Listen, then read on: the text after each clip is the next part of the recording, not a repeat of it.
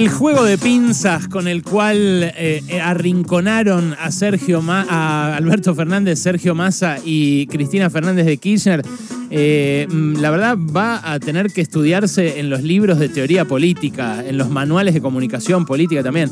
Fue impresionante todo el operativo desgaste de Alberto Fernández a lo largo de este último mes, esa situación de zozobra que se vivió cuando renunció Martín Guzmán y cuando ya empezó a insinuarse este plan de los socios mayoritarios de la coalición, eh, bueno, terminó con el presidente en el lugar en el que va a seguir ejerciendo su mandato de acá en adelante. Un rol secundario, protocolar, decorativo, un presidente más bien a la europea.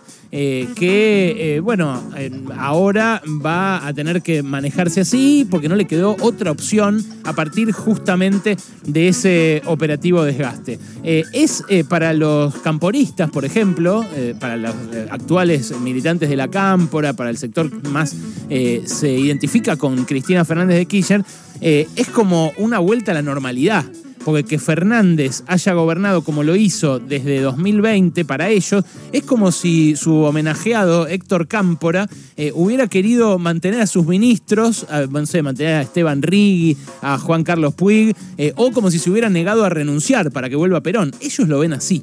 Y así lo vieron siempre Alberto Fernández. Ahora Alberto Fernández no renuncia, pero hace algo muy parecido que es correrse de los lugares de decisión importantes de un gobierno.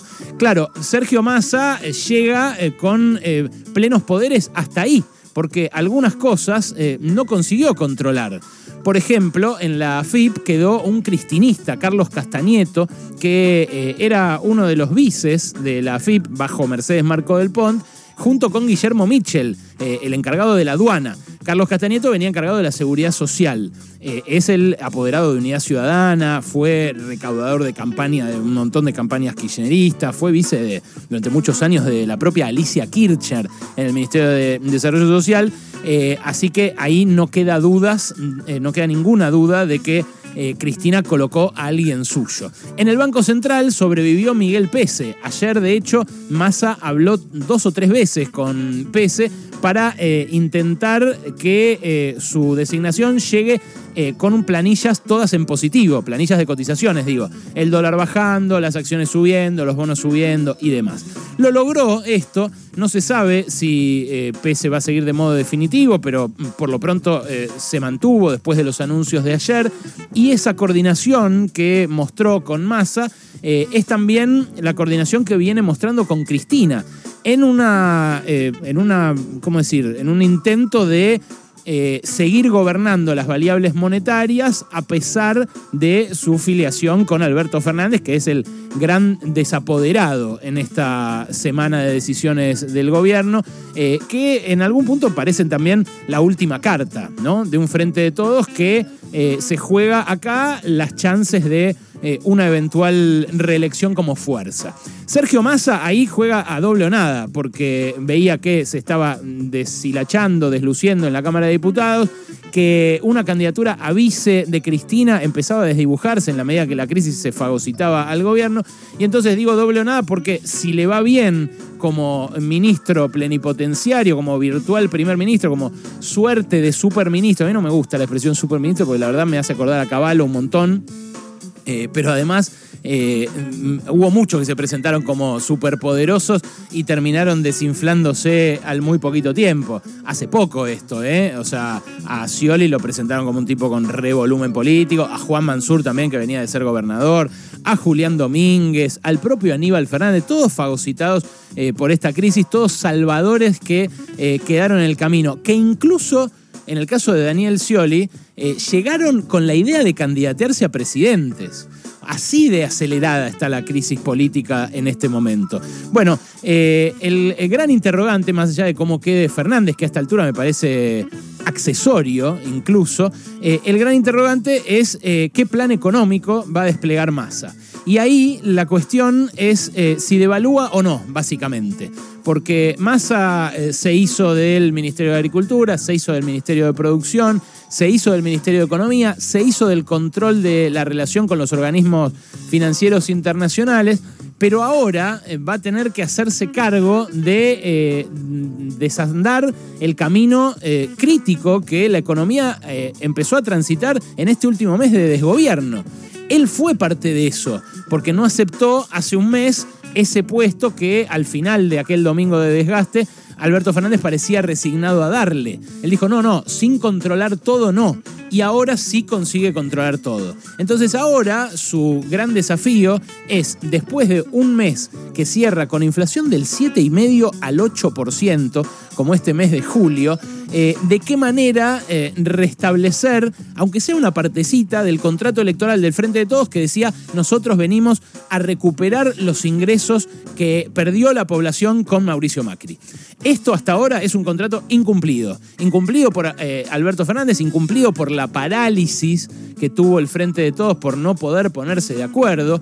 Una parálisis que Cristina le adjudica a Alberto, pero que tranquilamente eh, Alberto le puede decir, eh, mira, vos me pusiste acá y este es un sistema presidencialista, incluso me pediste que use la lapicera un montón de veces y esa lapicera, bueno, me la entorpecían algunos funcionarios tuyos. Ahí eh, empieza también eh, a eh, pesar eh, hasta qué punto llega el pacto entre Massa y Cristina. Porque los funcionarios del área energética, por ejemplo, siguen en sus cargos. Y los funcionarios del área energética fueron los que, peleándose con Guzmán, demoraron la construcción del gasoducto a Vaca Muerta que hoy podría evitar la sangría de divisas que sufre el Banco Central por importar energía. Entonces, hay muchas preguntas que se hacen en eh, el empresariado. Primero, eh, si Cristina se va a sentar al lado de Massa en el anuncio de medidas que haga la semana que viene. si se sienta al lado y avala decididamente lo que anuncie Massa, bueno, ¿hasta qué punto después se van a hacer carne de eso los funcionarios kirchneristas que están en los lugares que Massa quería copar él?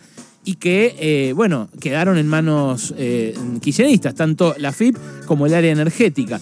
Pero, eh, insisto, el gran interrogante para mí es si devalúa o no porque esta suba de los bonos, esta suba de las acciones, esta caída del dólar, es en parte por eh, decisiones muy drásticas que tomó el Banco Central en estas últimas horas, por ejemplo, eh, obligar a las empresas a vender los CDR, por ejemplo, subir brutalmente la tasa de interés ayer para los plazos fijos, pero también es parte de la expectativa que tiene el mercado de que Massa haga un ajuste sobre el ajuste.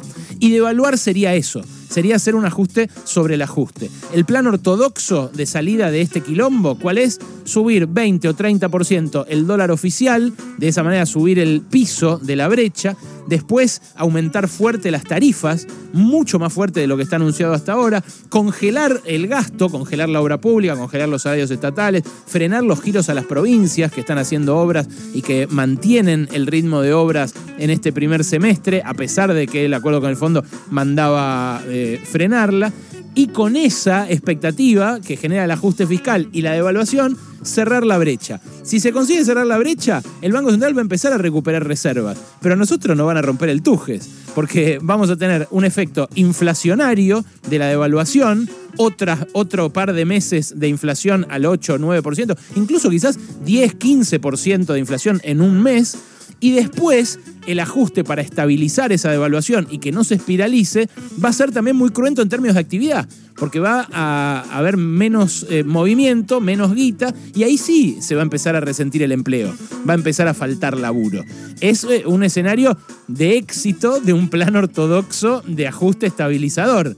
O sea, es un plan eh, cruento, con costo inflacionario y con costo de actividad, que nos devolvería a una brecha menor y a un funcionamiento más de eh, economía de mercado. Ahora, la otra alternativa eh, es eh, un plan heterodoxo para cerrar la brecha de alguna manera, coordinando expectativas, sin conceder esa devaluación que le transferiría inmediatamente ingresos a los sectores más ricos, que son los que tienen dólares. Bueno, eso es muy difícil de hacer. Eso es algo que requiere una coordinación casi de relojería en un gobierno que hasta ahora funcionó como un corso a contramano. Ese mecanismo de relojería es el que hay que ver si Sergio Massa quiere activar, porque no sabemos todavía si va a ir por la vía más ortodoxa o por la vía más heterodoxa. Su permanente zigzagueo político a lo largo de su historia eh, anticipa que Massa es capaz de cualquiera de las dos cosas. Eh, lo que hay que mirar eh, es a sus apoyos en el empresariado, a sus amigos.